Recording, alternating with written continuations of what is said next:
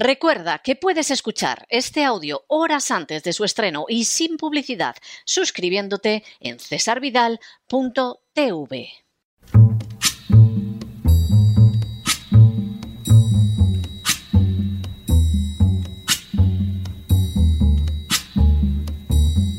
La voz con César Vidal, desde el exilio. When the night has come and the land is dark and the moon is the only light we'll see. No, I won't be afraid. Oh, I won't be afraid just as long as you stand, stand by me. Muy buenos días, muy buenas tardes, muy buenas noches y muy bienvenidos a esta nueva singladura de la voz.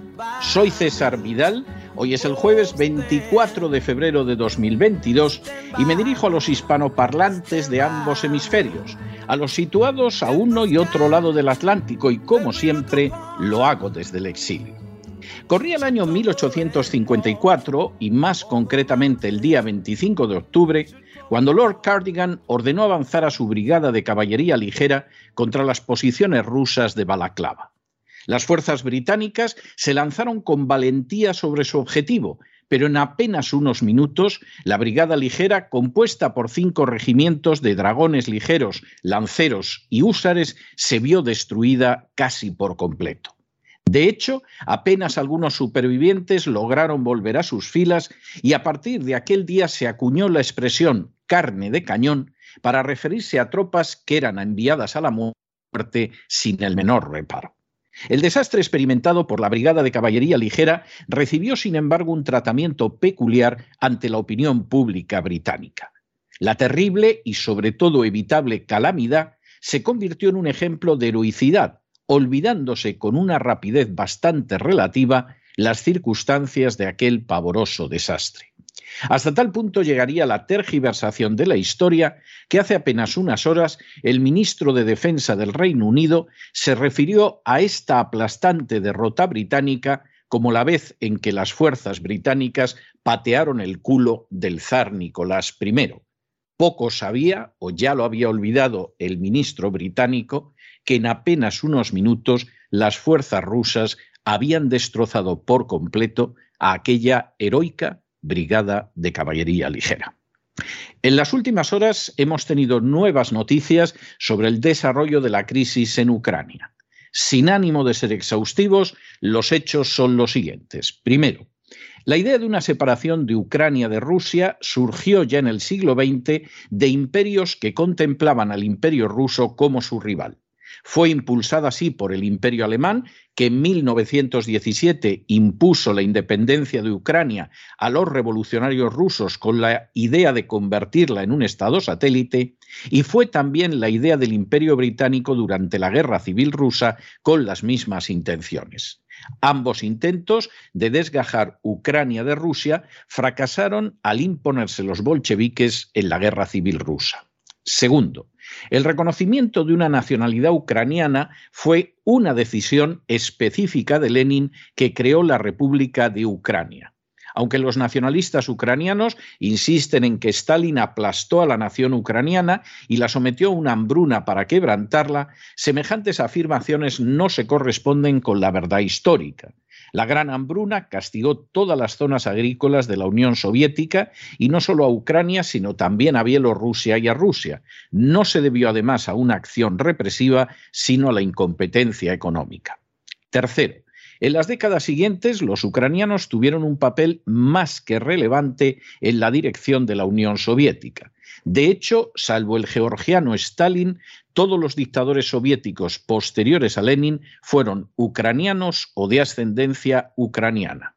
Cuarto, de manera bien significativa, el nacionalismo ucraniano volvió a emerger cuando en 1941 Hitler invadió la Unión Soviética y los nacionalistas ucranianos se aliaron con el nazismo alemán.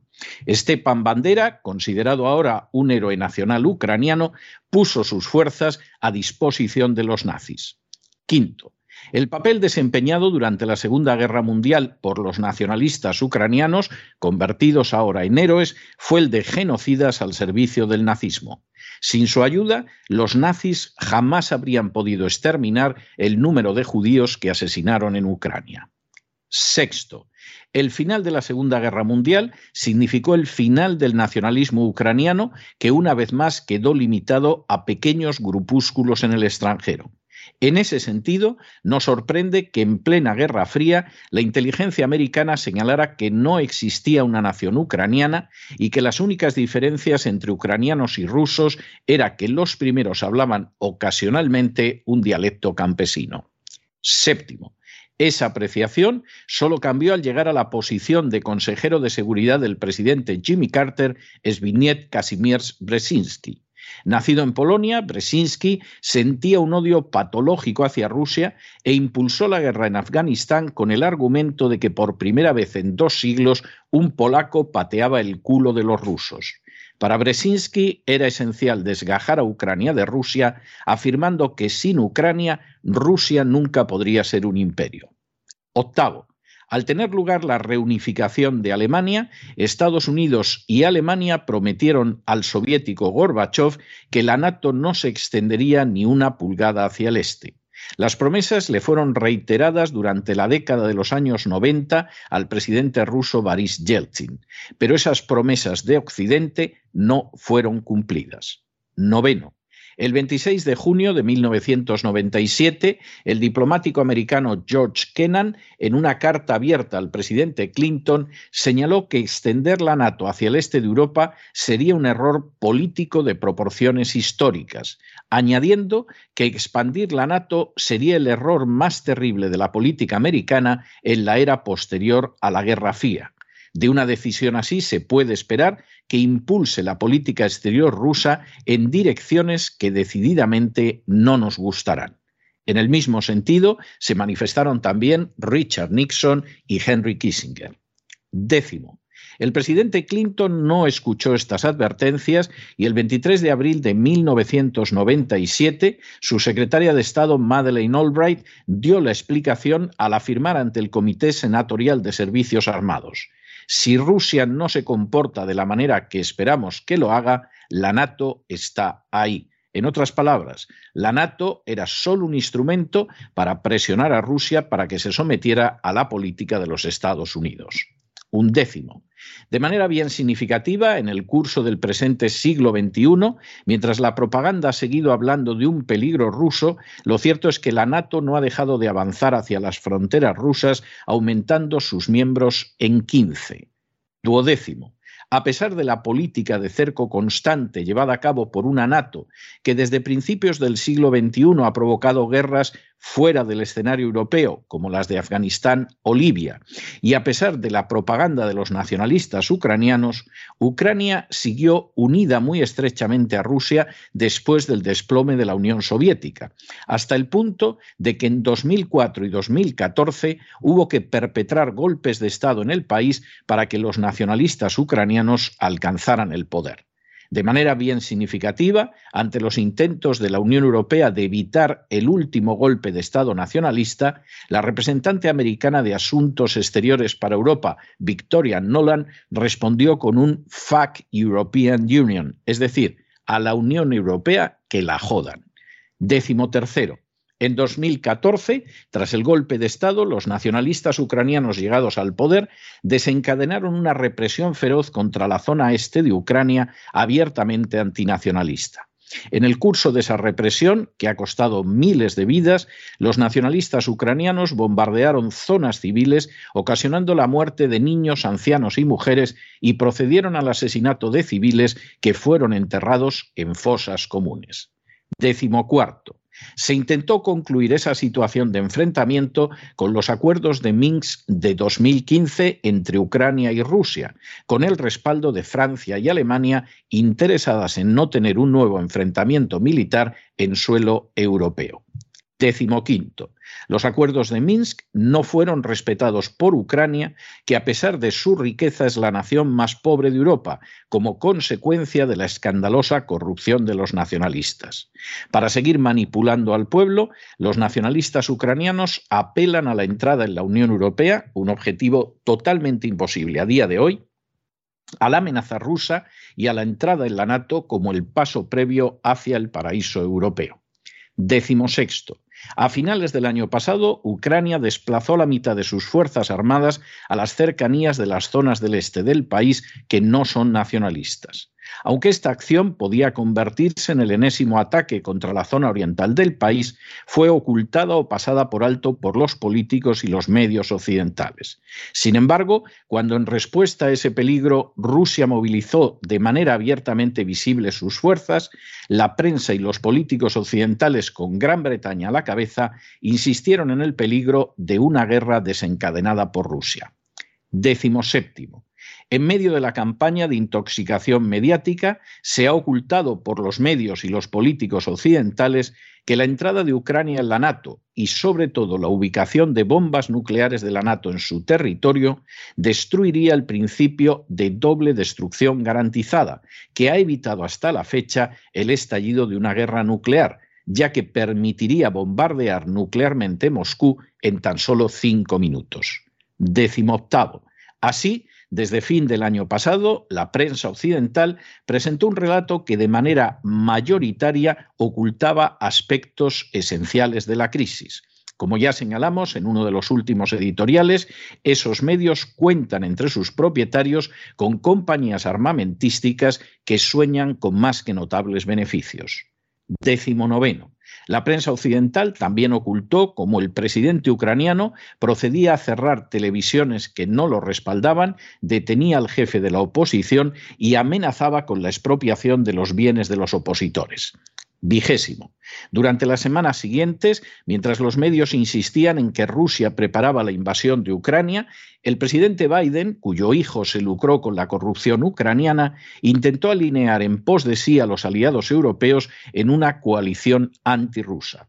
El intento recibió respuestas tibias como la de Alemania e incluso negativas en casos como los de Hungría, Croacia, Chequia y hasta el Brasil. Vigésimo primero. Tampoco han faltado las voces críticas, como fue el caso de Kai Agir Schoenbach, jefe de la Marina alemana, quien afirmó que lo único que Rusia estaba pidiendo era el respeto que se merece, que no había razón para un choque en Ucrania y que Crimea seguiría formando parte de Rusia. Al cabo de unas horas, Schoenbach se vio obligado a presentar su dimisión. Vigésimo segundo. En una línea semejante se definió también el candidato a la presidencia de Francia, Eric Samur, quien ha afirmado que Estados Unidos está tratando de separar a Rusia de Francia y Alemania, y cada vez que se acercan, los americanos encuentran una manera de separarlos. Vigésimo tercero. Ante la negativa de la NATO de otorgar garantías por escrito a Rusia de que Ucrania no entraría en su seno, el Parlamento ruso solicitó del presidente el reconocimiento de la independencia de las repúblicas de Donetsk y Lugansk. Vigésimo cuarto. La negativa de Ucrania a cumplir los acuerdos de Minsk y la paralización de la vía diplomática finalmente llevaron al gobierno ruso a reconocer la independencia de las repúblicas de Donetsk y Lugansk. Vigésimo quinto. La respuesta de Estados Unidos y la Unión Europea fue aprobar una serie de sanciones económicas contra Rusia que en realidad no parece que vayan a causar especial daño a esta potencia, pero que sí pueden tener pésimos efectos sobre la economía de una Unión Europea en la que Alemania acaba de entrar en recesión y para la que Rusia es más un proveedor que un comprador. Especial lugar en esas acciones para perjudicar a Rusia ha tenido el cierre del Nord Stream 2 que priva de gas a Europa Occidental. Vigésimo sexto. En relación con las acciones de Putin, Donald Trump afirmó hace unas horas que era un genio, aunque la crisis actual no habría tenido lugar con él en la presidencia. Vigésimo séptimo. En las últimas horas, Putin pronunció un discurso en el que se refirió a las promesas incumplidas de no ampliar la NATO, al intento de Occidente de envenenar Rusia destruyendo sus valores y sustituyéndolos por los de la agenda globalista, al golpe de Estado de 2014 en Ucrania, al derecho de Rusia a la seguridad y a la necesidad de ayudar a Donetsk y Lugansk al amparo de la Carta de las Naciones Unidas, de la Constitución rusa y de los acuerdos con estas repúblicas. Putin anunció además una operación militar especial en Ucrania que no se traduciría en la ocupación del país. Vigésimo octavo. Putin concluyó su discurso realizando un llamamiento a los militares ucranianos para que actúen como lo hicieron durante la Gran Guerra Patria y no combatan contra Rusia, ofreciéndoles que pudieran abandonar las armas y regresar a Ucrania. Vigésimo noveno. De manera casi inmediata, las fuerzas rusas entraron en las repúblicas de Donetsk y Lugansk. La resistencia de las fuerzas ucranianas en la zona fue prácticamente nula. Trigésimo. Aunque los testimonios son confusos, al parecer bombardeos selectivos rusos han inutilizado ya instalaciones militares en territorio ucraniano, si bien todavía no se ha producido una invasión terrestre. Vigésimo tercero. El presidente del gobierno socialcomunista de España, Pedro Sánchez, ha ofrecido el envío de fuerzas militares para combatir contra Rusia en Ucrania y vigésimo segundo, trigésimo segundo, de momento las bolsas no registran caídas que apunten a la realidad de una guerra. Mientras se emite este programa, la situación militar resulta todavía confusa en Ucrania. Sabemos, eso sí, que la NATO se ha negado durante meses a otorgar garantías escritas de que no seguirá expandiéndose hasta las fronteras de Rusia. Sabemos también que durante semanas se ha mantenido la negativa de Ucrania a cumplir los acuerdos de Minsk que suscribió hace ocho años. Sabemos que esa negativa ha sido respaldada por la NATO, aunque con serias reticencias de algunos países de la Unión Europea. Sabemos que las repúblicas de Donetsk y Lugansk, que llevan ocho años de ataques de las fuerzas, sufriendo ataques de las fuerzas ucranianas, se han declarado independientes. Sabemos que Rusia ha reconocido la independencia de las citadas repúblicas. Sabemos que Rusia ha salido en defensa de esas repúblicas ante una posible agresión ucraniana. Sabemos que la resistencia de las tropas ucranianas en Donetsk y Lugansk ha sido muy débil. Sabemos que la gran derrotada en este enfrentamiento es Europa y, por supuesto, una Ucrania que no pasa de ser un títere de los intereses de la NATO. Ignoramos lo que pueda suceder en el futuro, pero sí deseamos rogar a aquellos oyentes de la voz que sean creyentes para que eleven una plegaria a fin de que se implante un nuevo escenario. Un nuevo escenario en el que una alianza que agredió a Yugoslavia, a Afganistán y a Libia no pueda seguir extendiéndose en territorio europeo. Un nuevo escenario en el que Europa pueda decidir libremente su destino sin tener que verse sometida a intereses extraños y extracontinentales. Un nuevo escenario en el que Rusia pueda sentirse segura sin armas nucleares al otro lado de sus fronteras. Un nuevo escenario en el que Ucrania pueda decidir su futuro con libertad y no convertida en títere de unos nacionalistas ucranianos vendidos a poderes internacionales. Un nuevo escenario en el que las decisiones políticas no vengan determinadas por los intereses de los fabricantes de armas. Un nuevo escenario en el que Pedro Sánchez, que se apresuró a sacar de su tumba a quien impidió que España entrara en la Segunda Guerra Mundial, no corra entusiasmado a precipitar a España en lo que algunos desearían que fuera la Tercera Guerra Mundial. Y un nuevo escenario en el que los medios de comunicación cuenten la verdad en vez de ser meras furcias mediáticas al servicio de sus amos. Por no querer ver esas realidades dolorosas, pero también innegables, hemos llegado hasta aquí. Y esperemos que esta vez el horror no pueda ser ocultado y convertido en mentira épica, como sucedió con el desastroso final de la carga de la Brigada Ligera en Balaclava. Pero no se dejen llevar por el desánimo o la frustración, y es que a pesar de que los poderosos muchas veces parecen gigantes, es solo porque se les contempla de rodillas y ya va siendo hora de ponerse en pie.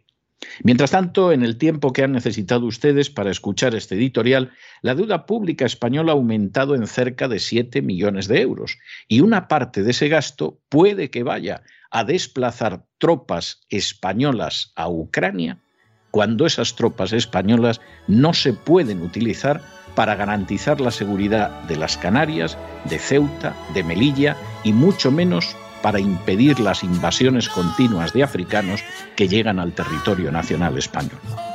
Muy buenos días, muy buenas tardes, muy buenas noches. Les ha hablado César Vidal desde el exilio. Que Dios los bendiga.